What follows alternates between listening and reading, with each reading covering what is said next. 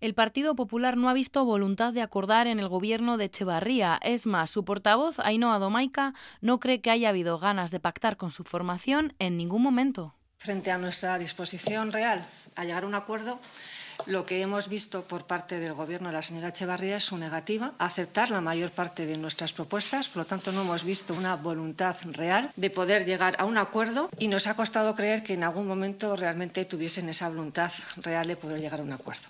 El PP planteaba enmiendas valoradas en 15 millones y el Gobierno solo estaba dispuesto a cambiar 3 millones de su proyecto inicial. Además, según ha desvelado Domaica, Echevarría se ha negado a aceptar algunas de las propuestas populares, como la cesión de una parcela para el Centro de Salud de Goicolarra o la reserva de un millón de euros para construir un nuevo museo de ciencias naturales. Según las palabras del PP, tampoco ha logrado sacar al Ejecutivo un compromiso para negarse a que Gardelegui acoja amianto en un futuro. Así las cosas, el PP se descuelga del posible pacto con el Gobierno, el Carrequín Podemos ya lo hizo la semana pasada, EH Bildu se convierte en la única opción de Maider Echevarría para tener un presupuesto renovado.